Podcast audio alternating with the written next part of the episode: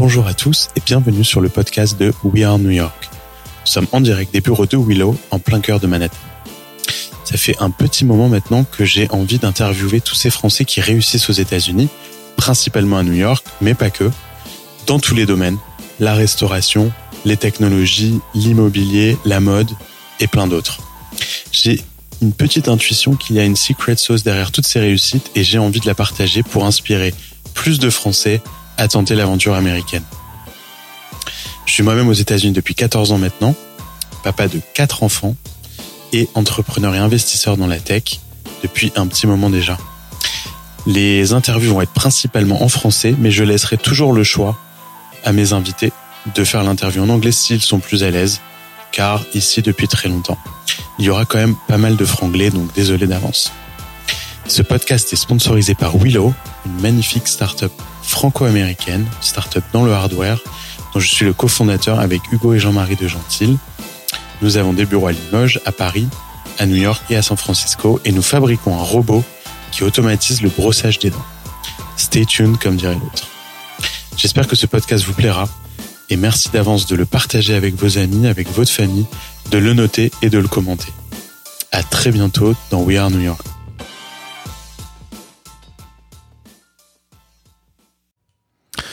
Bonjour à tous et bienvenue dans ce nouvel épisode de We Are New York, épisode numéro 7, et aujourd'hui accompagné de Laurent Morali. Salut Laurent.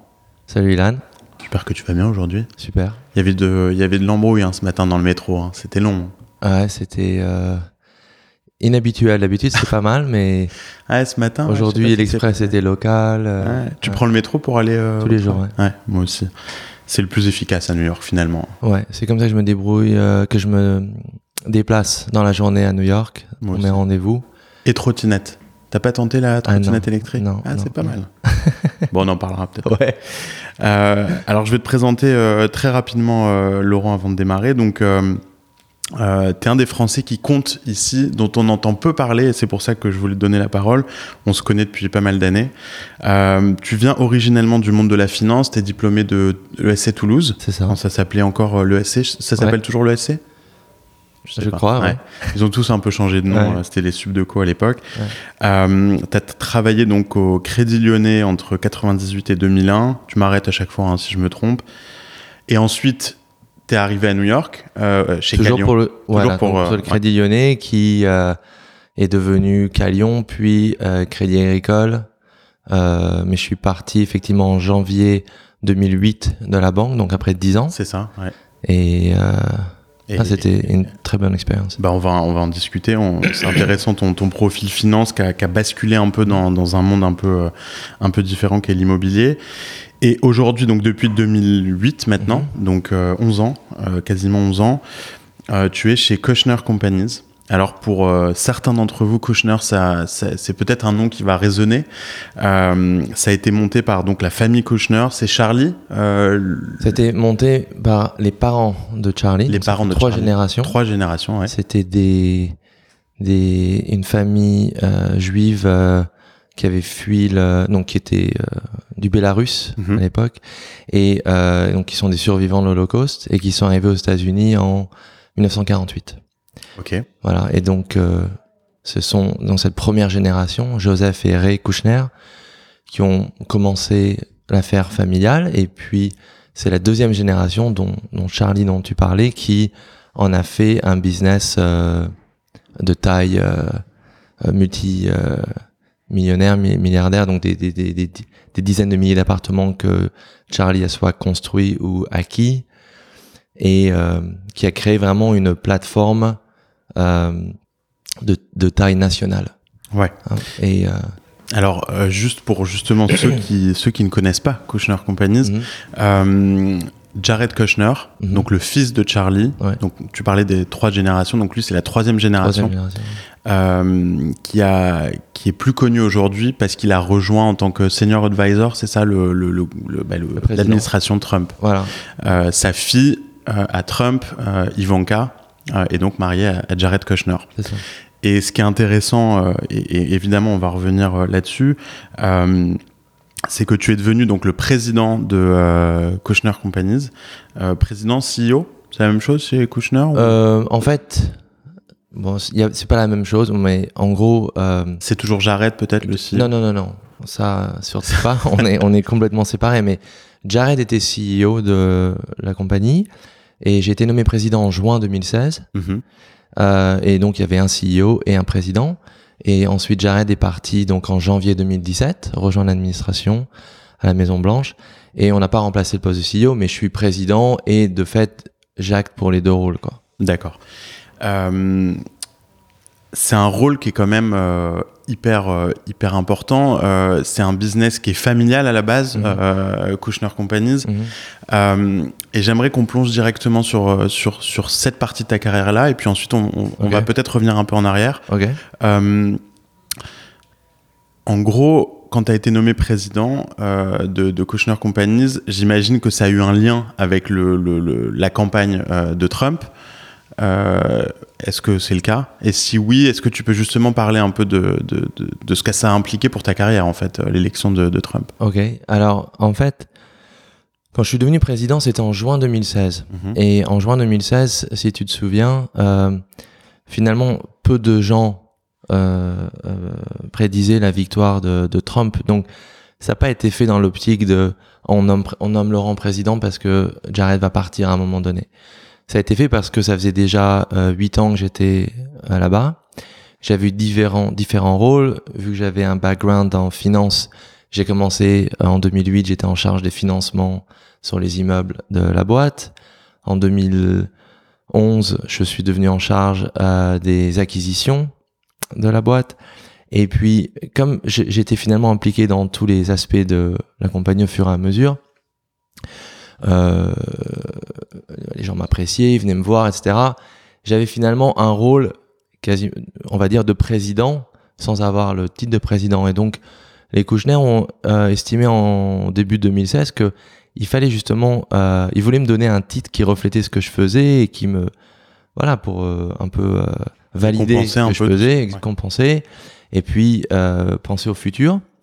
Et euh, donc, ils je me souviens, ils sont revenus de euh, leur trip annuel ils partaient pour euh, les fêtes de Pâques au mois d'avril. Ils sont revenus, ils ont dit Laurent, on a réfléchi et en fait, il y a un rôle, il y a qu'un titre qu'on peut donner, c'est celui de président. C'est un rôle qui n'existait pas avant et on va te nommer président de la boîte. Donc voilà, j'étais bien sûr très euh, très honoré et euh, Est-ce que c'était la première fois qu'il nommait un, tout à fait. un président Ouais. hors de la famille Ouais. Ouais. Ouais, ouais, ouais. Donc en fait, euh, T'as donc- jamais vu de juste euh, là-dessus, mais t'as jamais vu de, de, de barrière culturelle entre le fait que tu viennes de Mhm. France, que t'es pas grandi ici, et, euh, Non, en fait, c'est quelque chose en fait qui euh, qu'ils estiment beaucoup. Euh, C'est-à-dire que finalement, Charlie, donc lui-même, c'est un, un enfant d'immigrés européens, ouais. et il, il il met beaucoup justement de de, de valeurs. Euh, je sais, je sais, tu peux même utiliser des mots anglais. hein, Ouais, je, je suis désolé. J'ai honte. Euh, mais beaucoup de, de, de valeurs, d'estime sur euh, le fait que, bah voilà, Laurent, c'est quelque part un immigré européen, parce que c'est le cas, c'est je suis un immigré européen. Et, et il m'a dit souvent, il m'a dit, c'est marrant, je retrouve chez toi beaucoup de traits de caractère et aussi la façon dont tu élèves tes enfants. Ça me rappelle beaucoup la façon dont mes parents nous ont élevés. Et puis il y a cette euh, double culture, il y a cette euh, cette cette fi- you know, il, il, il- il fait souvent allusion à une finesse comme ça européenne. Mhm. Et en fait, c'est quelque chose qui s'apprécie beaucoup. Ouais. Et euh, je pense que c'est quelque chose qui, faut- on peut en reparler un peu plus tard parce que je pense que c'est un thème très intéressant. Mhm. Je trouve qu'il y a beaucoup les, les Européens qui se débrouillent bien aux États-Unis. D'après moi, c'est des Européens qui euh, ne rejettent pas Ouais. leur origine, mais au contraire, ils les embrace, comme on vrai. dit. C'est c'est quelque chose dont moi je dis tout le temps. Il faut faut se souvenir d'où on vient et il faut en être fier parce que c'est cette différence qui qui qui finalement amène quelque chose à la table quand on est euh, autour d'une table avec mes partenaires américains ils ont tous une façon de penser bon maintenant moi ça fait 18 ans que je suis ici donc Mhm. Je pense que j'ai un peu aussi avec à- eux ouais. ouais, ouais. Euh, donc, mais je suis capable donc de d'avoir cette approche, mais aussi des fois on a un petit une petite approche un peu différente. Et euh, c'est quelque chose qui, qui, est beaucoup apprécié ici. Bah, tu mets le doigt sur euh, la raison de l'existence de, de, ce podcast. Donc ah, d'accord. Donc ça, c'est. Ouais, ouais. Euh, donc tu, tu, me disais, donc Kushner Companies, mm -hmm. il te nomme président. Voilà. Euh, c'était, rappelle-nous l'élection de Trump. Donc, donc ça, c'était. Donc j'ai été nommé officiellement juin 2016. Mm -hmm. L'élection le 8 novembre 2016. Ouais. et effectivement, donc cette année 2016 était une année importante parce que avant les élections, Jared était déjà très impliqué avec la campagne. Donc, du, de fait, je le voyais plus tellement au bureau. Euh, euh, avant Mais tu ça, y croyais? Tu, Toi, est-ce que toi, personnellement, tu y croyais que c'était possible, ouais. cette Alors élection? Moi, moi j'y croyais pour une raison très simple, qui est que j'avais eu la, la, chance de travailler avec Jared, donc de 2008 jusqu'à 2016. Avec lui, on est, nos bureaux sont à côté l'un de l'autre, donc on se voyait 5-6 fois par jour, on était vraiment en duo. Et je voyais bien, Jared, c'est quelqu'un, quand il se met dans quelque chose, il va au bout et euh, il y va pour gagner. C'est-à-dire que c'est quelqu'un et on, voyais que son j'en ai beaucoup parlé avec lui. C'est, je pense que ça, ça, il y a beaucoup de raisons pour ça. Euh, euh, son histoire personnelle, euh, l'origine des grands-parents, la success story familiale. Il y a eu des, des soucis dans, dans, sa famille quand il était plus jeune avec son père et de, et de fait, il a appris à tout le temps se relever, relever les défis. Et c'est quelque chose que j'ai appris d'eux beaucoup, c'est-à-dire que souvent dans le business, tu peux avoir des setbacks. Tu vois, tu travailles sur un deal et puis tu vas avoir une mauvaise nouvelle sur le deal et t'as tendance à, au début, à, dramatiser. Oh là là, mais comment on va faire? C'est pas possible, le deal est mort. Et en fait, pas du tout. Et, j'allais les voir au début, on se parlait, et puis me et je les voyais, ils étaient pas du tout stressés. Et puis, ils étaient très détendus. On parlait de choses qui me paraissaient très graves par rapport à un business en particulier. Et ils disaient, OK, bon, c'est pas grave, euh, on va étudier plan B, plan C, plan D. Et c'est quelque chose que j'ai appris d'eux, que qu'aujourd'hui qui est très important dans mon dans mon éthique de travail. Et du coup, maintenant je suis content parce que j'en suis fier parce que souvent j'entends maintenant des gens avec qui je travaille, ils me disent Laurent, mais t'es jamais stressé. Et c'est parce que j'ai appris que voilà, il y a toujours un plan B, il y a toujours un plan C, il y a toujours un plan D. Et donc pour revenir à ta question, avec Jared, je m'étais dit il va gagner parce que il était en charge d'un aspect stratégique pour la campagne et il il était directement advisor du président, enfin de ce qu'allait devenir le président, et il était très impliqué dans ce qui s'appelait le data mining, collection de données oui. euh, sur les réseaux sociaux. Oui.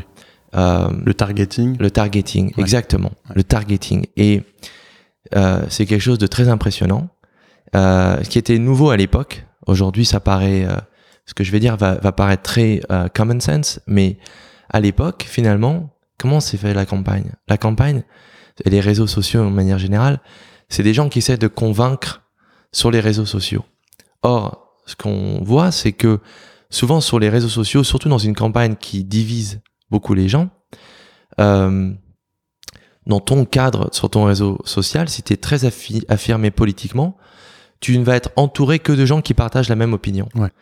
De fait, quand tu forward un article qui, que tu, qui te paraît pertinent, tu vas ne convaincre que des gens qui sont déjà convaincus.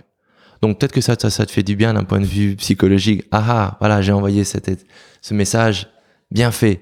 Mais en fait, tu convaincs personne. Ouais. Euh, deuxièmement, si tu regardes les médias, les médias sont maintenant très affirmés politiquement. Donc quand allez, euh, CNN ou le New York Times publie euh, des pamphlets euh, ou des émissions incendiaires sur Trump, finalement, ils ne convainquent pas ceux, la base électorale oui. de Trump. Oui. Quand Hillary faisait meeting sur meeting, il n'y avait pas de targeting. Non. D'accord? Il n'y avait pas de targeting, donc elle passait sur CNN, mais...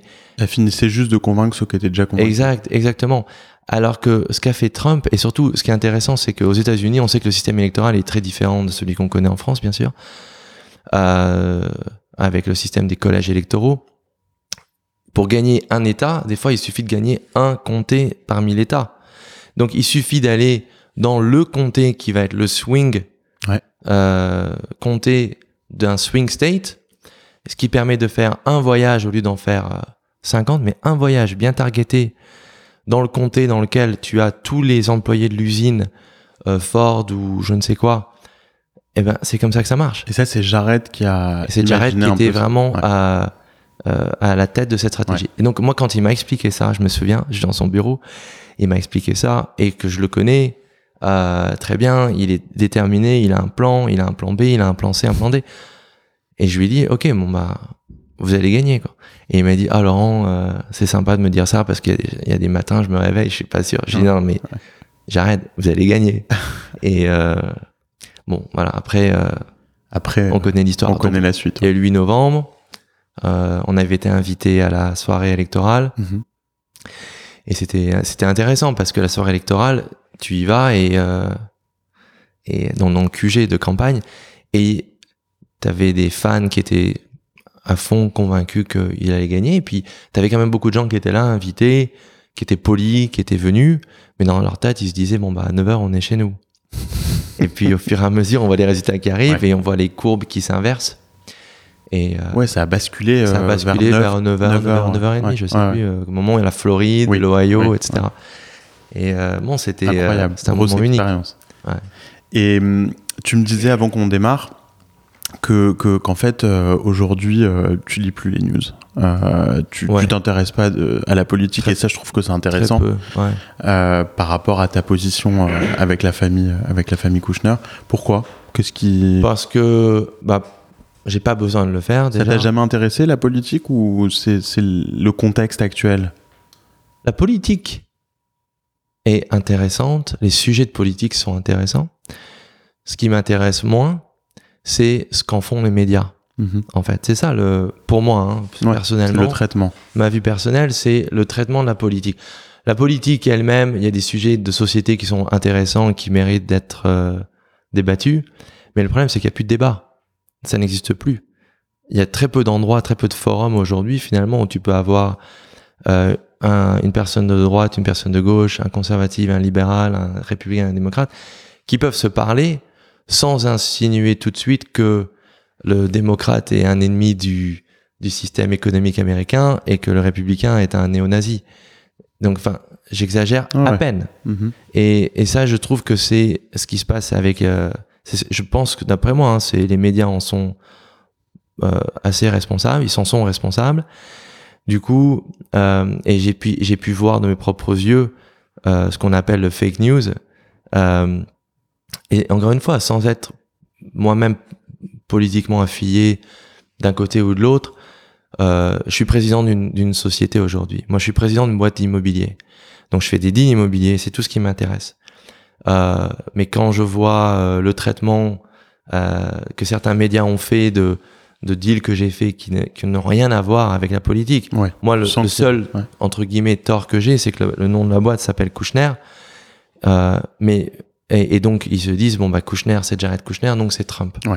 Donc, si je fais un deal, ils vont essayer de m'associer à Jared et éventuellement, donc, euh, et, et, et- donc, au bout du compte, à, à Trump, à la Maison Blanche. Donc ça t'impacte quand même un peu au quotidien. Donc, euh, comme ils font ça et qu'ils racontent finalement n'importe quoi sur mes deals, parce qu'ils racontent vraiment des, des choses qui sont fausses, et c'est intéressant parce que dans ma boîte, j'ai des gens qui sont euh, politiquement très marqués à gauche, euh, des, des, des fans de, de Bernie Sanders, et puis j'ai des gens qui sont à droite. Mais finalement, quand on est tous au bureau, on est tous Ouais. très soudés les uns aux autres. Et ça qui est magnifique, c'est qu'on est tous très soudés les uns aux autres. Euh, et que c'est toute cette pression extérieure finalement nous a soudés. On n'a pas perdu une seule personne. Et donc j'ai des gens de gauche qui viennent me voir et ils disent euh, waouh, je j'y croyais pas moi ce système de fake news. Je pensais que c'était juste Trump qui racontait ça, mais comment ils peuvent raconter ça sur notre société? C'est complètement faux. Je dis bah exactement. Donc pour répondre, effectivement, je ne lis plus les news. je, suis en fait ce qui est bien avec Twitter. Avec Twitter, comme tu sais, tu peux suivre, euh, tu, tu tries finalement tes, news. Donc j'ai des feeds que je suis qui m'intéressent personnellement. Donc je veux savoir ce qui se passe sur certains sujets. Et j'ai des, des feeds qui viennent. Et puis c'est tout ce qui m'intéresse. Ok. Et est-ce que euh, pour finir un peu sur ce sur ce sur ce sujet euh, euh, politico euh, familial euh, Mm. avec Trump, euh, est-ce que toi t'as déjà est-ce que t'as des anecdotes ou est-ce que t'as déjà euh, euh, été euh, sollicité euh, dans le cadre de la campagne ou, ou, ou même après? Alors, dans la- pas du tout. En fait, sollicité, oui, par des gens extérieurs. Ça veut dire que le pouvoir, comme on dit, c'est un magnet. Mhm. Donc, ce qui se passe, c'est que euh, dès que Jared euh, est parti à Washington, tu te fais, entre guillemets, plein de nouveaux amis. Donc, c'est là il faut faire très attention. Ouais. Et il y a eu des gens qui sont venus et clairement, ils demandent est-ce qu'on peut rencontrer euh, Jared, etc. Et la réponse est très claire, sans équivoque, non. Euh, et je peux même pas vous mettre en contact, je ne veux pas vous mettre en contact. Euh, ça sert à rien de m'y mêler, ça sert à rien de me faire un WhatsApp, ça sert à rien de. On est complètement séparés. Donc, et c'est ça qui est très important de rappeler, c'est que de- quand on a pris la décision, quand Jared a dit, euh, ok, je pars, euh, est-ce que c'est ok J'ai dit bien sûr, et on a pris toutes les mesures au niveau corporate pour le sortir de la boîte. Aucun conflit d'intérêt. Il est, il est pas du tout dans la gouvernance de la boîte, il est au courant de rien, on se parle plus. Mhm. C'est ça qui était un peu dur au début personnellement, c'est que on se parlait six fois par jour et on se parle plus du tout. On se parle deux fois par an pour nos anniversaires, euh, pour la nouvelle année, voilà. Ouais. Euh, et c'est très, euh, ça va, ça va, ouais, ça va. Euh, mais on peut pas parler ni de ce que je fais, ni lui de ce qu'il fait. Wow. ouais, je sais à peu près ce qui se passe, mais donc non, des, oui, il y a des gens qui nous ont contactés et ça faut être très clair et, et on l'a été et j'en suis fier qu'on a pris toutes ces mesures. Superbe. Et donc, donc toi, tu es passé euh, de la finance Mhm. à, à, à l'immobilier. Ce qui est intéressant, c'est la date euh, de ton passage de la finance à l'immobilier, parce que Ouais. c'est 2008. Ouais. Je crois qu'on se rappelle tous de ce qui s'est passé en 2008. Est-ce que c'est lié à ça? Est-ce que tu as senti le vent tourner dans la finance à New York? Et, et, et comment tu as eu cette opportunité de rejoindre euh, Kushner Ouais. Donc en 2008, j'imagine tu fais référence à l'euro qui s'est pas. Non, je rigole. euh, mais effectivement, Eh oui. on va en parler de cette défaite de la France. Mais non, non, c'était euh, c'est très intéressant. En fait, ce qui se passe, c'est que déjà quand j'étais en finance, comme on dit, je faisais déjà de l'immobilier parce que Ouais. euh, depuis euh, donc j'ai commencé ma carrière au Crédit Lyonnais en 98. J'étais en coopération. Je suis parti en Corée du Sud pendant Et le VIE, VIE. aujourd'hui, ouais. VIE aujourd'hui, 18 mois, et une expérience exceptionnelle que je recommande à, à tous ceux qui se posent la question, toutes, celles qui se posent la question, de faire Ou un de VIE. faire un VIE. Ouais, bien sûr. Après, euh, la Corée, c'est un choix, Oui. mais ouais, la- l'Asie, c'est génial. Ouais. Pour ceux qui connaissent pas, moi personnellement, je connaissais pas du tout, j'avais jamais été en Asie avant. J'avais donc 20 ans, 23 ans, pardon. Et euh, c'est exceptionnel parce que c'est complètement différent et, et euh, c'est une grande ouverture d'esprit. Donc ça, cette expérience de 18 mois, c'était corporate finance à Séoul pour le Crédit Lyonnais. Ensuite, je suis entré à Paris et j'ai rejoint une division d'immobilier par accident. On peut en parler si ça t'intéresse, mais euh, donc j'ai fait Est-ce l'immobilier. qu'il y avait de disponible ou En fait, il m'a- il m'avait proposé un poste en financement de projet Mhm. qui m'intéressait beaucoup. Je suis rentré à Paris, financement de projet. J'arrive au bureau, ils me disent Ah, euh, on t'a pas dit, Laurent, mais euh, le poste a été euh, supprimé, j'ai pas eu le budget. Par contre, si tu veux, j'ai, euh, je peux te présenter aux gens de l'immobilier. Bon, ça, c'était en novembre 99. En novembre 99, c'était le dot-com, les booms et tout ça, euh, enfin, la, la- la technologie. L'immobilier, ça devait être sur, en tout dernier de la liste des choses qui m'intéressaient, quoi. J'avais, pour moi, l'immobilier, c'était que des gens euh, d'un certain âge. euh, ça m'intéressait pas du tout. Et euh, mais comme j'étais déjà dans les bureaux du Crédit Lyonnais à Paris et qu'il me j'ai dit j'y vais, j'ai une opportunité, j'y vais même si ça m'intéresse pas. Et là, j'ai fait la rencontre de celui qui est devenu mon patron et c'est on a on a tout de suite connecté Ouais. et euh, j'ai commencé à travailler en immobilier. Mais c'était l'immobilier en investment banking. Ok, C'était un nouveau groupe à Paris ok. qui était vraiment à la pointe de ce qui se faisait en immobilier, en financement d'immobilier. Et euh, on a fait des opérations super intéressantes, notamment. Par exemple. Bah, par exemple, euh, je sais pas si tu connais en France, enfin, il y a une grosse boîte en France qui s'appelle Next City. Bien sûr, ouais. Donc ça, c'est l'ancienne compagnie générale d'immobilier et de services. Donc c'était à l'époque où Vivendi, justement, Ouais. euh, Jean-Marie Messier vendait tout ce qui était pas, on va dire sexy, tout ce qui était pas tech, tout ce qui était pas haut, etc. Il voulait vendre. Donc l'immobilier, il l'a vendu à euh, le management de l'immobilier de la boîte, donc ça s'appelait la CGIS, plus des fonds de private equity. Et donc on a financé cette opération, donc on a créé Next City. Et Mmh. euh, ce qui était génial, c'est que c'était mon patron et Et, et moi, en fait, je travaillais directement pour lui. Moi, j'étais le petit jeune qui le suivait dans tous les meetings et lui, il était plutôt à la fin de sa carrière. Et donc, il m'a beaucoup délégué. C'était ton mentor. C'était mon mentor. Et plus je faisais, plus il me donnait. Et, et plus c'était intéressant. Et euh, ça, ça a été une expérience euh, Génial. géniale. Et Ça, c'était à Paris pendant euh, un an et demi pendant un an, pendant un an et demi. Ouais. Euh, et donc c'était très dynamique, très energizing comme on dit. Et après un an et demi de faire des choses comme ça, on a fait Center Parks aussi. Euh, j'ai eu une opportunité de continuer à travailler dans ce domaine-là à Paris dans une autre boîte qui était venue. C'était une époque très propice pour le, le- le marché de l'emploi, si tu te souviens. Ouais.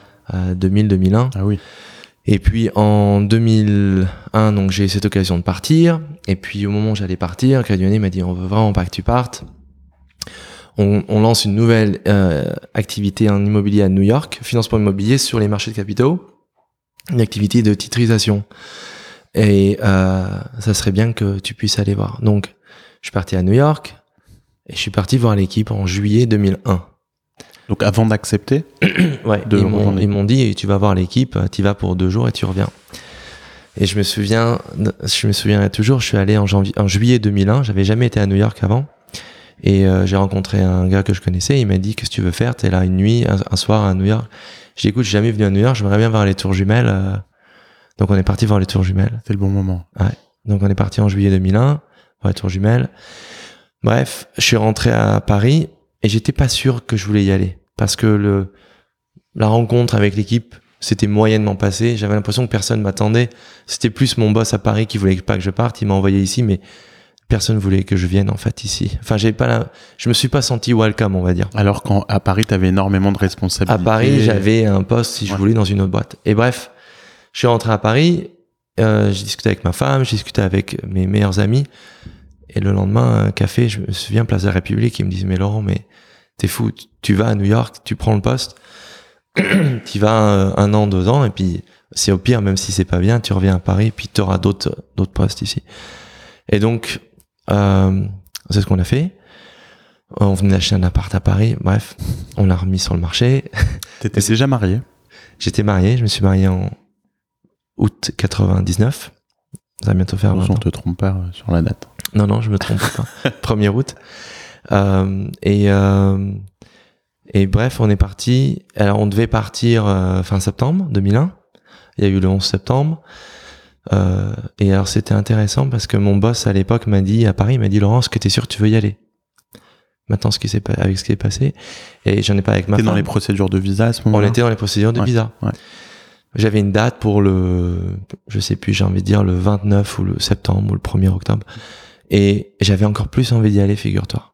C'était un Ah. sentiment que j'arrive pas à expliquer, mais avec Liat, avec mon épouse, on s'est dit, on avait encore plus envie d'y aller. Finalement, pour, marrant un peu pour euh, dire, euh, voilà. quand- Entre temps, en fait, tu t'étais euh, fait à l'idée, tu t'étais On presque s'était peut-être attaché à la ville ou En fait, on s'est senti, je vais te dire, c'est, on s'est, on senti directement visé. On l'a Ok. pris. Euh, moi, je me souviens un truc qui m'a marqué, c'est que j'étais à Paris dans un, dans une réunion de le syndic de copropriété de mon immeuble. Euh, et je me souviens que je- on regardait les news. le- ils avaient voulu faire un meeting le soir du 11 septembre, et j'avais demandé est-ce que ça vous dérange pas On laisse la télé ouverte, j'ai envie de voir ce qui se passe, quoi. Et, euh, et je voyais, ils disaient ouais, c'est bon, de toute façon, euh, voilà, c'est bon. Il y avait un sentiment, je- me suis senti détaché, très différent Mhm. de des gens qui m'entouraient à ce moment-là, précisément. tu t'es senti plus proche des, des je me suis senti très proche. Je me suis senti une victime finalement. Ouais, ouais. Ça, je l'ai pris en, en vraiment en pleine figure. Pour le coup, les bureaux n'étaient pas euh, au World Trade Center Pas du tout. Ouais. On était à Midtown. parce qu'il y avait de mémoire la BNP, non, qui avait des bureaux. Non, euh, il y a une filiale. Il me semble qu'il y avait une filiale. J'ai pas envie de dire de bêtises. Il y avait une filiale du Crédit Agricole, mais qui c'était c'était un truc de securities. Je ne saurais plus le- me Ouais. rappeler du il y nom il y ça. avait euh, une ou deux- ouais. Euh, Euh, Des banques et françaises. puis, euh, mais je l'ai pris vraiment directement et l'IAT aussi, euh, parce que aussi, tu sais, il y avait eu des manifestations après de, il y avait eu des manifestations de joie, il faut le dire, dans dans certains euh, pays et euh, qui célébraient finalement ces morts et et et, et puis on a vu des des, des panneaux. euh, euh, et après, on a vu des- toutes les théories euh, du Complot. complotiste, etc. Donc je l'ai vraiment pris en pleine tête. Ouais. Et euh, avec Liat, on s'est dit, tu sais quoi, on va pas laisser euh, euh, une bande de, de barbus déchaînés euh, euh, décider de ce qu'on fait. On y va et c'est tout. Et donc on est venu. On pouvait pas venir le 29 septembre parce qu'il y avait plus de vol pendant deux trois semaines. On est arrivé. Je suis arrivé tout seul le 11 octobre. Euh, ce qui était une date spéciale parce que j'avais pas réfléchi avant de prendre l'avion que il y aurait personne dans l'avion. Les gens avaient peur d'une réplique un mois plus tard. Et puis euh, on était donc je sais pas pas très nombreux dans l'avion. Et puis American Airlines ont dit non on prend le vol pour montrer au monde qu'on n'a pas peur. Ouais. J'ai dit ok on n'a pas peur on prend l'avion. et donc je suis arrivé le 11 octobre. On est arrivé je suis arrivé euh, et ils ont commencé à parler de l'anthrax. Et puis il y avait toutes les photos des gens qui étaient missing.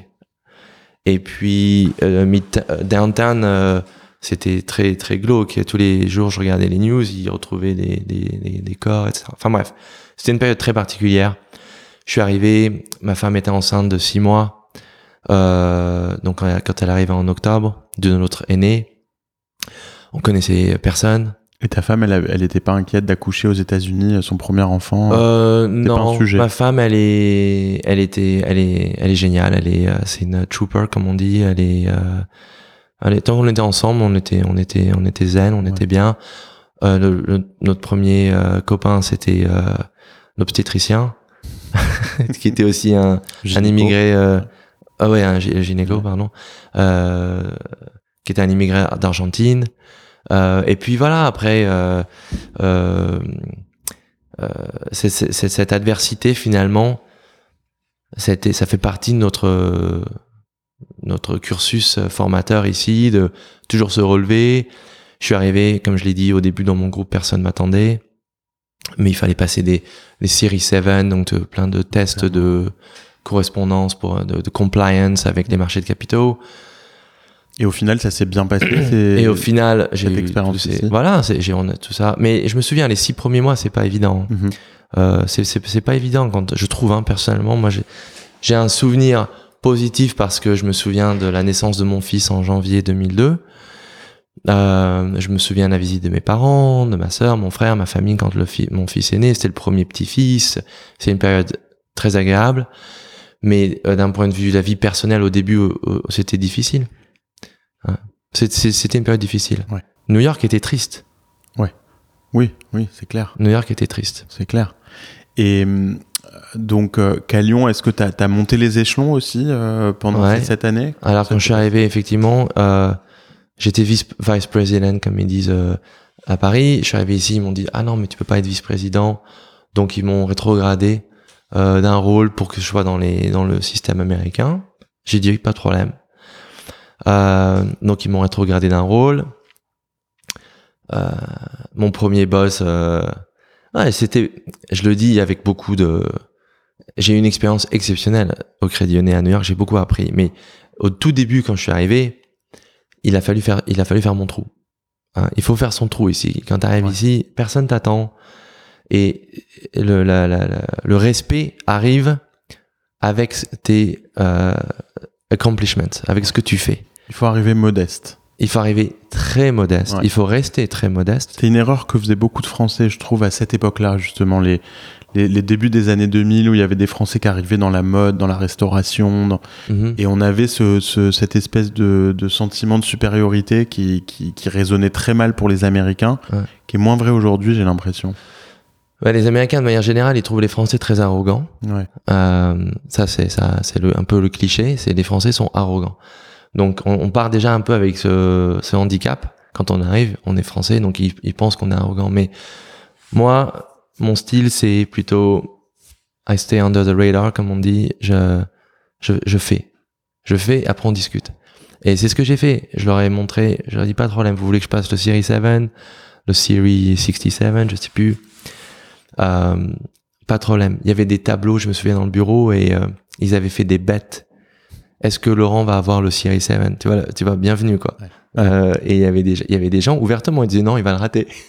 Donc tu vois, bien, bonne ambiance. Et, Et toi, euh, ça t'a donné faim? et moi, ça m'a donné. J'ai dit ok, pas de problème. J'ai travaillé, je l'ai eu. Et je me souviens quand je l'ai eu. Donc c'était au mois de décembre, donc deux mois après que je suis arrivé. Tout de suite, j'ai vu le regard des gens. Mon boss, qui m'avait à peine adressé la parole, il m'a dit Laurent, it's a great accomplishment. Et là, j'ai vu dans ses yeux, son regard a changé. Il s'est dit, si ce petit jeune français arrive et il est capable de faire ça en deux mois, très bien. Et puis après, il m'a dit, tiens, travaille sur ce deal-là. Fallait que je prépare un, un mémo pour aller qu'ils aillent en, en, crédit de comité. Et je l'ai fait. Et puis je l'ai rendu. Et puis il m'en a donné un deuxième. Et puis etc. Et au fur et à mesure, il te donne de plus en plus. Et c'est comme ça finalement que tu, gagnes, tu gagnes euh, tes, tes, jalons, tes grades, ouais. Et euh, et, euh, et, voilà, donc ça se fait au fur et à mesure. Et donc de là, après, ils m'ont, ils m'ont promu, vice-président, puis directeur. Et puis, voilà, j'étais dans une activité très dynamique de capital markets. Et après, donc ils m'ont donné des deals à faire moi-même, de A à Z. Et puis, et en fait, la clé, finalement, qu'on comprend au fur et à mesure, c'est que il faut être dans le circuit. Ici, donc les gens, je reçois souvent des, des, des, des jeunes gens dans l'industrie, ils me disent, mais c'est quoi la, la, la, clé finalement? Et là, je leur la clé, c'est, il faut toujours être dans le circuit. Ça veut dire quoi? Et j'utilise souvent une référence footballistique que les Français comprendront vite. Si euh, il faut que tu imagines que tu es, es, un joueur de foot et tu as envie de jouer dans, dans des équipes qui jouent la Champions League tous les ans. D'accord? Donc, ce qu'il faut faire, c'est rejoindre des équipes qui jouent la Champions League tous les ans. Donc il faut toujours aller travailler dans des boîtes qui sont susceptibles d'avoir accès au gros deal, au deal flow finalement. Parce que quand tu es dans le deal flow, c'est comme ça que tu acquiers, acquiers beaucoup d'expérience. Euh, tu rencontres des lawyers, à chaque fois tu rencontres des différents vendeurs, différents acheteurs, différents euh, partenaires, différents emprunteurs ou lenders, et tu crées ton réseau. Et ça, ça, ça, ça augmente de façon exponentielle en fait. Et les connexions avancent de façon exponentielle. Donc, il vaut mieux jouer dans une équipe qui joue la Champions League chaque année et t'affrontes chaque année les grosses cylindrées plutôt que d'être dans une équipe qui joue le maintien. C'est pas la première fois d'ailleurs qu'on parle de Champions League dans ce podcast, qu'on utilise ce parallèle. Mais du coup, ce que tu dis, c'est que hum, il faut aller bosser pour des leaders ouais. euh, dans leur dans leur industrie. je Exactement. trouve que ça s'applique euh, d'ailleurs très bien dans plein de catégories. Je pense ouais. à la tech. Ouais. Euh, à quel point tu penses que qu'il peut avoir un bénéfice à travailler justement pour pour des des, des, des boîtes à grand potentiel? Je fais le parallèle avec la tech. Okay. Tu vois, par exemple, euh, si on suit ce que tu dis, bah, il faudrait peut-être euh, directement aller bosser quand on est jeune chez, euh, chez les GAFA, chez Facebook, chez Apple, etc. -hmm. Versus essayer de trouver ces startups qui demain vont devenir ouais. grosses, où là tu vas avoir un impact dans ta carrière. Alors il y a un plus gros risque, mais est-ce que toi ce que tu dis c'est pour limiter le risque, va directement chez les gros? Alors déjà, ce que je disais, ça s'applique à mon domaine d'activité, mmh. qui est donc plutôt l'immobilier, la finance, le business, euh, qui, est, qui finalement, on peut parler, il y a beaucoup de tech dans mon business, mais il y a beaucoup de tech dans mon business, mais euh, c'est, je pense, euh, une industrie différente de la pure tech dont mmh. tu parles. Donc euh, peut-être parce qu'il y a beaucoup d'argent et c'est ça qui compte aussi, c'est c'est quand on travaille chez Kushner, on a plus facilement accès aux capitaux, on a plus facilement accès aux gens qui comptent. Et donc la, la dimension des deals est complètement différente. Donc en, en, cela, ça peut être différent effectivement de. Après, y a, donc il y, y a, cet aspect-là, mais aussi il y a l'aspect de. Encore une fois, je fais pas spécifiquement référence à la tech, qui est un domaine que je connais moins. -hmm. Et je pense qu'il y a beaucoup de de travailler dans une dans une petite boîte dans la tech. Si ça marche, c'est c'est génial dans mon domaine, de travailler dans une petite boîte, ça peut être un handicap. Ouais. D'accord? Parce que tu as moins accès justement ouais. euh, aux capital markets. Euh, on dit euh, les banques ne prêtent qu'aux riches. Euh, c'est vrai. donc, ouais. donc autant aller dans une boîte que tu sais qu'il y aura accès aux capital markets. Voilà. Dans la tech, c'est un peu différent parce que les financements se font de manière un peu différente. C'est avec des différents oui, rounds d'equity. Exactement. Donc c'est un, un monde un peu différent. Après, c'est aussi un goût personnel. Il y a des gens qui ont plus le goût du risque que d'autres. Euh, moi, j'ai un goût du risque, mais peut-être modéré, peut-être plus modéré que ce qu'il faut pour être un pur entrepreneur dans la tech. Et justement, toi, tu te, donc ça déjà c'est intéressant parce qu'on a trouvé un peu une différence entre deux, deux secteurs d'activité dont ouais. on discute. Euh, et en parlant de, du côté un peu entrepreneurial, euh, comme la dernière, euh, ma dernière interview avec euh, Sarah Benadi, qui est pareil, qui est CEO de, de Bash et avant euh, CEO de, de, de Couples aux États-Unis. Elle a jamais monté de boîte. Mais par contre, c'est une super CEO. Dans ton cas, c'est pareil. Aujourd'hui, tu diriges une équipe. Ouais. Je crois que vous êtes une centaine à peu près chez chez Fois Kouchner. 7. Fois 7 Ah, parce que tu comptes aussi les. Parce qu'en fait, on a toute l'équipe de property management. Ouais, exactement. Mais euh, au, au siège. Au siège, on est à peu près une centaine, C'est ça, exactement. ouais. Euh, Est-ce que tu te verrais demain euh, démarrer de zéro euh, une, une- voilà, une boîte dans l'immobilier comme ça? Est-ce que ça t'exciterait ou... Franchement, j'y pense pas. Ouais. Euh, Enfin, quand je dis demain, c'est est-ce qu'un jour tu te verrais euh, J'y pense pas. C'est pas un projet de J'y pense pas parce qu'en fait, ce qui se passe, c'est que je trouve que ce que je fais, c'est très entrepreneurial. Malgré la taille de notre entreprise, euh, c'est géré et la façon dont je le, je, je le vois, je vois mon business, c'est très, très, très entrepreneurial. Euh, tous les deals, je recommence à zéro. Ouais, exactement. ouais. Tous les, Ouais. tous les deals, je recommence à zéro. Chaque projet chaque- immobilier, c'est une boîte, quoi. Exactement. Mais c'est c'est exactement ça. Lever de l'argent, monter des venture, équipes. à chaque fois c'est une venture, tu vas avoir des partenaires, tu les convaincs, tu vois de la dette, des lenders, etc. Et, et à chaque fois, tu as des setbacks. Dans chaque deal, tu as toujours quelque chose qui se passe. Donc, faut penser comme un entrepreneur. Tu te relèves et tu fais plan B, tu fais le plan C, tu fais le plan D. Et mon, mon, mon mind, mon, mon, mon esprit, euh, il se repose jamais finalement parce que je suis toujours en train de réfléchir à tous ces scénarios qui se passent sur, euh, sur les 10 ou 15 deals sur lesquels je suis en train de travailler, il y a toujours quelque chose. Donc connecter les dots, etc. Plus manager les gens. Donc c'est très très entrepreneurial. Ouais. Donc je ressens pas le besoin aujourd'hui de me dire euh, ah il faudrait que pars je le de fasse zéro, de euh. scratch. euh, Oui, parce, parce que là, en que- fait, t'as du levier, quoi. ouais, c'est beaucoup plus intéressant comme ça. Et euh, pour, pour résumer un peu le, le, le business de, de Kushner Companies, donne-moi juste quelques chiffres qui, qui, qui montrent un peu le, le, le type de business que vous avez aujourd'hui, nombre de projets immobiliers en cours. Et je sais que vous, vous venez de vous lancer il y a pas longtemps dans, dans le monde de hospitality, donc de l'hôtellerie aussi. Raconte-nous un petit peu. Donc aujourd'hui, on a cinq business. Euh, business numéro un, qui est vraiment le l'ADN de notre entreprise, c'est le ce qu'on appelle le multifamily. Mhm. Donc c'est des complexes d'appartements résidentiels qu'on loue à des gens. Et aujourd'hui, on a euh, à peu près 15 000 appartements sous gestion. Et j'ai signé un contrat il y a une semaine pour en acheter euh, 6 000. Wow. Donc on va être à 21 000 euh, très rapidement, merci. C'est localisé euh, dans certaines régions des Donc ça c'est toute la côte est Ok. euh, de New York jusqu'au euh, jusqu'en Virginie. Ok. Et euh, donc la semaine dernière, on a signé un gros contrat, c'est euh, 1 milli- 1.1 milliard. Wow. Et euh, donc là aujourd'hui, je suis en train de capitaliser ce, ce deal. Donc c'est très intéressant. Euh, et donc ça c'est quelque chose qu'on gère nous-mêmes. Et Donc On- vous achetez, vous financez, vous On- développez le- les... tout à fait. Ouais. On Et- achète, et ensuite, on gère, on managez. loue et on fait tout ce qui tout ce qui est euh, euh, lié à ça. euh, S'il faut faire réparer les toits, réparer. Vous, vous faites la gestion on fait tout, de exactement. Ok, de A à Z. On a un portefeuille aussi de à peu près 2000 appartements sur New York City, Mhm.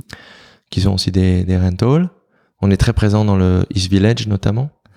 Euh, on a beaucoup de walk-up euh, buildings, qui est très sympa, un business sympa. On Vous êtes a- toujours propriétaire c'est-à-dire, de ces immeubles Vous êtes to- toujours... euh, bah, vous faites pas juste la gestion. Ah, excuse-moi. Oui, oui, on est propriétaire. ouais. Ouais. On, on gère pas pour compte de tiers. On Ouais. fait pas ça.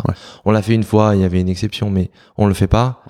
Euh, c'est pas un business euh, euh, Ouais, très, euh, c'est pas un business jut- juteux finalement. oui, oui. Euh, le, le- le propre management. Ouais. Par contre, quand c'est mon equity dans le deal, j'aime bien contrôler ce qui se passe, donc je, je manage. Ouais, bien sûr. Euh, deuxième business, c'est tout ce qui est commercial, donc bureau, retail, industriel. Ça, c'est New York Metro, New York, donc New Jersey. On a euh, à peu près euh, 1,5 million de mètres carrés de ça. Donc beaucoup de bureaux. On a acheté beaucoup de bureaux aux, aux témoins de Jéhovah, donc à Brooklyn, Ouais, à Dumbo. ouais. euh, qui sont vraiment magnifiques. Euh, il y a 4-5 ans. on- Dumbo, qui est le, le quartier euh, Ouais, qui a explosé le hub, ces dernières euh, années euh, exactement. dans la région de New York, à Brooklyn, en face de Manhattan. Exactement. Souvent, les photos qu'on voit de New York, elles sont Avec les de ponts Dumbo. et les, les beaux buildings effectivement derrière, c'est Dumbo et on a qu'on a on a créé ce que ce qui s'appelle aujourd'hui Dumbo Heights, Ouais. Qui, qui n'existait pas. On a, on l'a créé de, de scratch. Ça, c'est excitant, ça. Ouais, ouais, ça c'est très très très sympa. Euh, et donc là-bas, on a beaucoup de tech companies. hein. Ouais. Euh, Etsy, Oui, oui. euh, leur headquarters est là-bas. On a To You, etc. Ensuite, mais on a donc aussi utilisé du retail, l'industriel. Donc c'est des les warehouses dans le New Jersey, qui est devenu un business très juteux ces dernières années avec, comme tu le sais, toutes les plateformes de logistique liées au e-commerce. Euh, donc il y a beaucoup d'intersections entre le business, mon business et la tech finalement, Ouais. tout le temps. Euh, troisième business, c'est la construction. On développe de- des immeubles de, de A à Z. Euh, on construit beaucoup de tours de résidentiels à Jersey City et dans le reste de New York City. On a à peu près 6000 appartements en construction aujourd'hui qui s'ajouteront à notre portefeuille de 21 000. Euh, on a Tout est centralisé côte Est. hein. Ouais. C'est volontaire de pas aller ailleurs. Alors, c'était volontaire de se focaliser sur New York et la côte Est pendant des années parce que New York City, il y a, Oui, il y a déjà beaucoup. ouais, il y a tellement beaucoup. Et puis finalement, comme comme j'aime bien dire, c'est euh, quand tu, t'as une planche de surf et quand t'es à New York, tu surfes dans l'océan.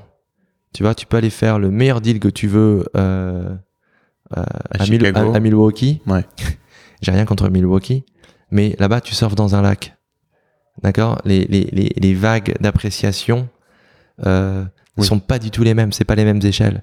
Donc, euh, super, euh, tu, peux, tu peux avoir un super TRI sur ton investissement en Milwaukee, mais voilà, par rapport à ce que tu pourrais avoir sur la même durée en investissement, le même montant de temps, comme je, je parle souvent Oui. du ROE, le Return on Efforts. Ouais. Ok? Et ça, c'est très important. Bien Et à. New York, c'est pas la même échelle. Oui. Donc euh, récemment, cela dit, on a commencé à s'intéresser à d'autres marchés, euh, dont Los Angeles. Donc euh, je suis sur le point de signer, j'espère, un contrat pour acheter un, notre premier immeuble à Los Angeles, qui est très exciting. Génial. Et donc quatrième business rapidement, c'est on a un business de lending où on prête de l'argent à d'autres développeurs. Sur la, ça c'est sur New York, on leur prête de l'argent pour construire leurs propres immeubles, les choses comme ça. Ça j'ai commencé ça il y a trois ans. Euh, et effectivement, il y a un an, on a commencé un business de d'hôtellerie euh, qui marche bien. On a déjà six hôtels Ouais. euh, sur New York et New Jersey Et que vous opérez aussi. qu'on opère, sauf un qui est opéré par Marriott. D'accord. Ok. Parce que c'est ça, j'imagine, c'est un nouveau type de, de business à, Ouais. à gérer. L'hôtellerie, c'est complètement différent C'est complètement différent. J'ai embauché deux personnes qui font que Il ça. de ce monde. Et euh, parce que effectivement, au début, on- la seule la raison pour laquelle on a, commencé ce business, c'est parce qu'on s'est rendu compte que beaucoup de, de monnaie, d'argent institutionnel ne touchait plus l'hôtellerie, Mhm. parce qu'il y a eu trop d'hôtels construits, les taux euh, ADR, comme on dit, donc les les les les, coûts à la nuit euh, Ouais. euh, étaient en baisse sur New York depuis 2-3 ans, et donc c'était le moment de commencer. Donc on a commencé et je suis content, on verra.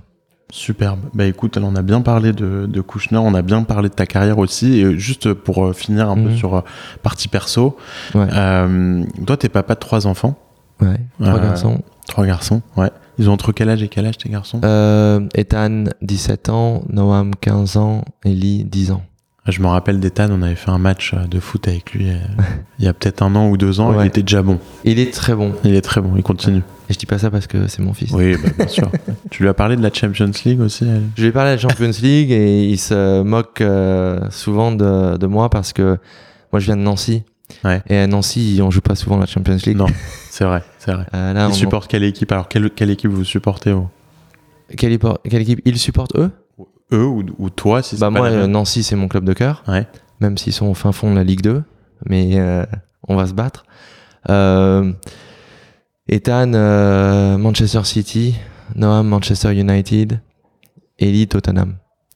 Donc, ils- je leur dis toujours, ils ont choisi la facilité. Mais Il y a de l'ambiance à la maison, quoi. il y a parle beaucoup d'ambiance. Ouais. Il y a beaucoup d'ambiance. Euh, J'ai appris du coup que, que tu faisais de la musique Ouais. euh, en parallèle, donc euh, tu fais de la guitare. ouais, musique. Tu étais dans un important. groupe. Ouais, ouais, c'est mon hobby. Un peu cette expérience. Bah, la musique, ça a toujours été très important pour moi. Ma mère euh, était prof de piano, donc depuis tout petit, j'ai- j'écoute de la musique à la maison.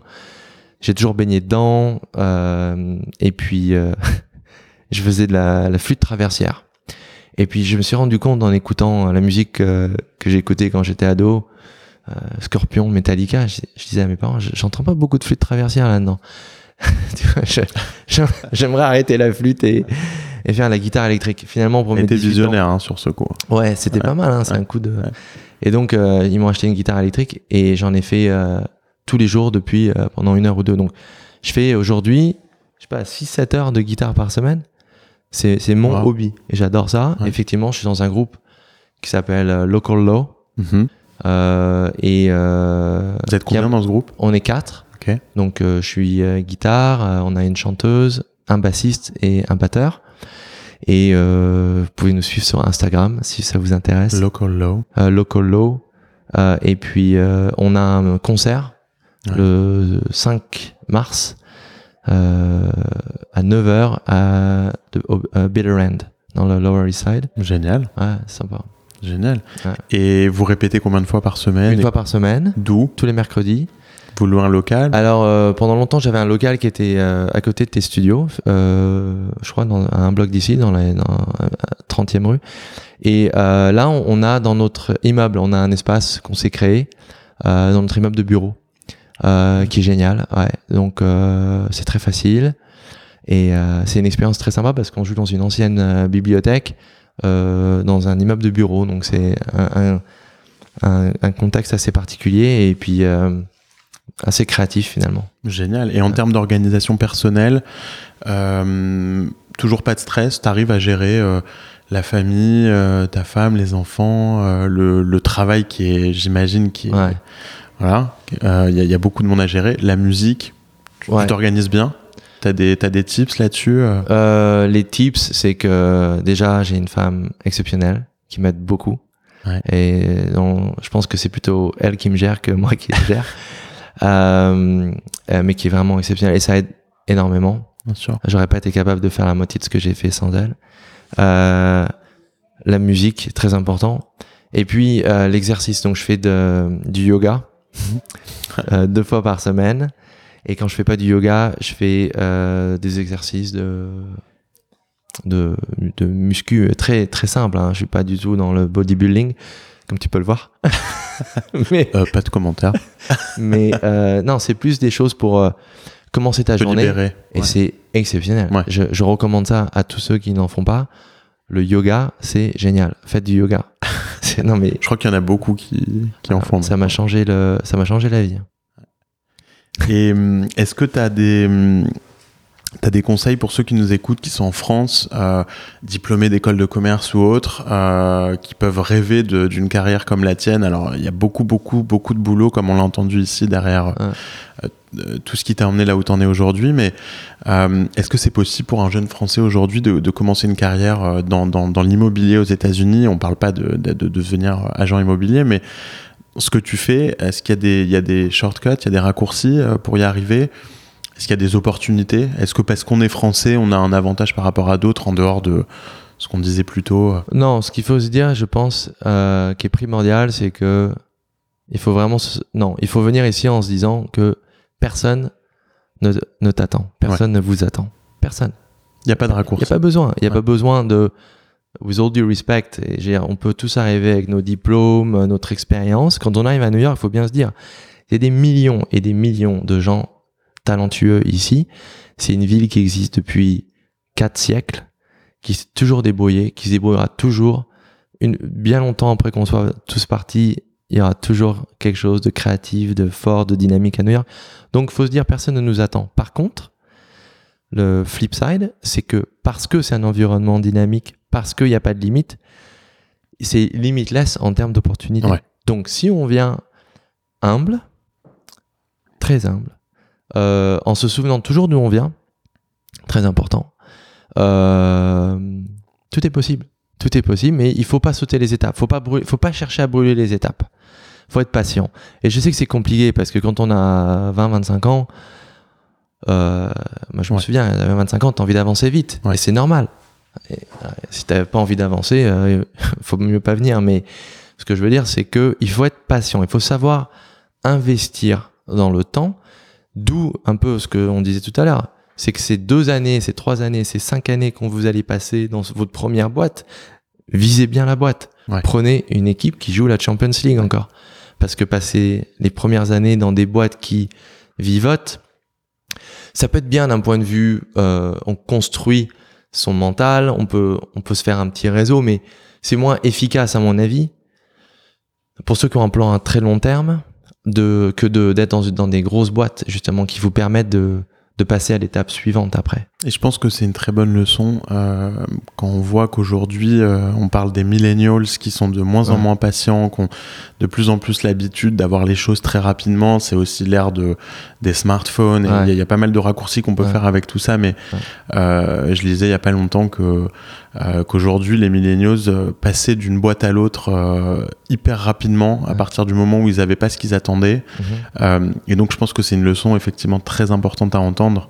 D'être patient que il y a, y a, pas alors l'avantage d'une ville comme New York comme tu le disais c'est les opportunités mais il faut s'investir il faut s'investir il faut s'investir il faut être il faut, il faut même en étant humble il faut avoir confiance il faut avoir confiance en, en soi et dans le fait que voilà si je suis patient il n'y a pas de raison que ça se passe pas bien. Il y a, en fait, c'est ça qu'il faut se dire aussi, c'est qu'il n'y a aucune raison que ça se passe pas bien. Ouais.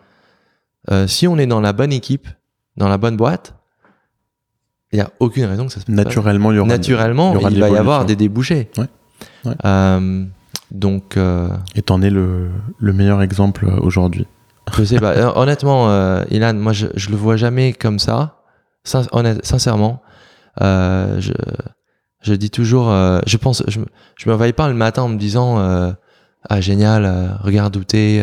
ouais. Moi, en fait, c'est ça qui est. Un, Et te connaissant, je, je confirme que c'est pas du vrai. tout. Moi, le matin, je me réveille toujours. C'est plutôt, je, je pense au challenge que j'ai en, en, ce moment devant moi et toujours à passer l'étape d'après. Et c'est cette drive finalement. Ça, je pense, c'est très important. Il faut toujours garder cette drive parce que justement, dès qu'on commence à se reposer sur les lauriers, c'est là qu'on devient arrogant et suffisant. Et, et ça ici, euh, bon, c'est pas un trait de caractère que je respecte beaucoup. Et, nous, et pour conclure, New York, euh, euh, tu t'y vois encore longtemps? Euh, Je m'y vois, ouais. Je, ouais, ouais je de toute façon, là, voilà, mon plus jeune a 10 ans. Donc, et le plus grand, j'imagine, dans, dans à l'université, non? Ouais, on a commencé à tourer, à faire les tours des colleges. Mais le, et mon dernier ira au collège dans 8 ans. Ouais. Donc euh, on compte avec, ma femme quand même. et on se dit que voilà, dans 8 ans, on aura moins d'obligations de rester sur New York, mais on, va, Pour on verra, on verra, on n'y pense ouais. pas. Ouais. Génial, ben merci beaucoup Laurent. C'était super intéressant d'avoir de, de, une personnalité comme toi, euh, un peu en dehors des sentiers battus et sur des secteurs dont on n'avait pas encore parlé jusqu'à maintenant. Merci de ton temps. Merci à toi. Et à très bientôt à tous pour le prochain épisode de We Are New York.